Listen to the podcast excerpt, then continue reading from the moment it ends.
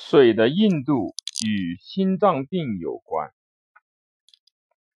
在肉眼看来清澈透亮的水中，其实含有许多的矿物质。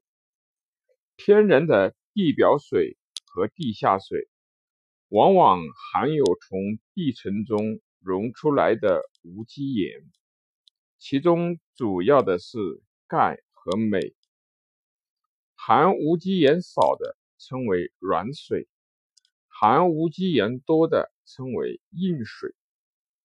一般规定，每升水中含有相当于十毫克的氧化钙为一度，即氧化钙的浓度为百万分之十。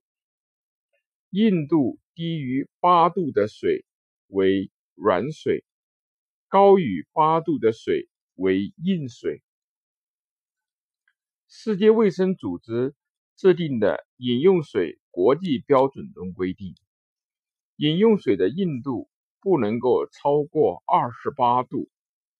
我国饮用水的水质标准规定，水的硬度不得超过二十五度，如果大于二十五度，会引起。机体中无机盐代谢的紊乱，从而影响健康。饮用水的最理想的硬度为轻度硬水和中度的硬水。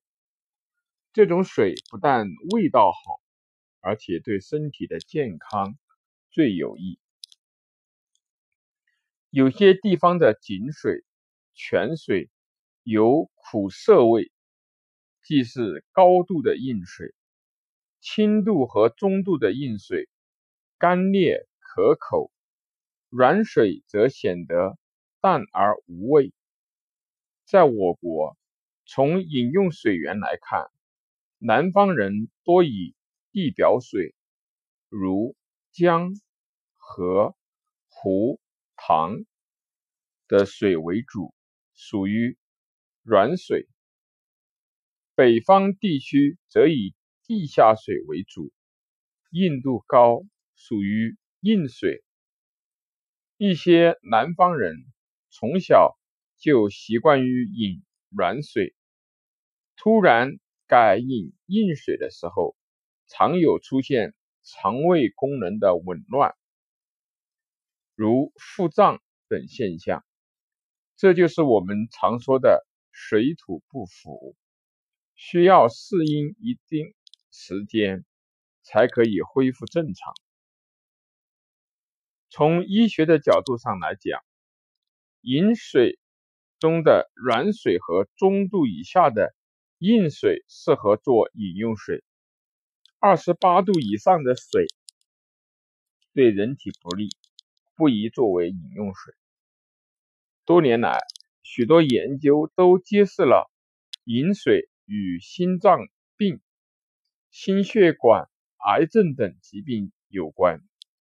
适度的硬水，因为具有钙、镁等无机盐，心血管疾病的发病率与死亡率较低。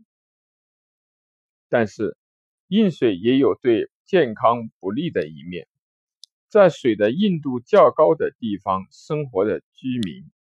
肾结石的发病率较高，水的硬度越高，其发病率就越高。而生活在软水地区的居民，肾结石的发病率极低。在生活的用水上，硬水比不上软水。水的硬度太高时，喝起来不太可口，水中容易产生。白色的沉淀的锅垢，延长加热的时间，而且肥皂容易发生沉淀，需浪费较多的清洁剂。因此，我们希望水中能含有适量的矿物质，宜忌饮用适度的硬水。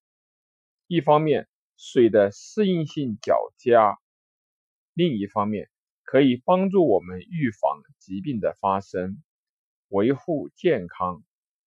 不过，在这污染日趋严重的工业社会中，水的问题不单要考虑硬度，还要考虑细菌、微生物、氯和有机物质等水中的污染物。市面上已有多种滤水器，可帮助我们去除污染物，但由于处理水质的方法不同，去除的能力也不同，寻找一个理想的净化水质的方法，对改善生活的品质、促进健康是相当重要的。目前我们正在做的道尔顿净水器就可以做到这方面的作用，它可以去除水中的氯气。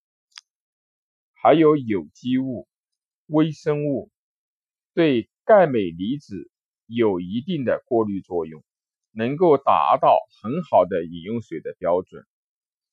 就目前而言，我们应当适量的喝一些水质较硬的水，来保护我们脆弱、操劳的心脏和血管。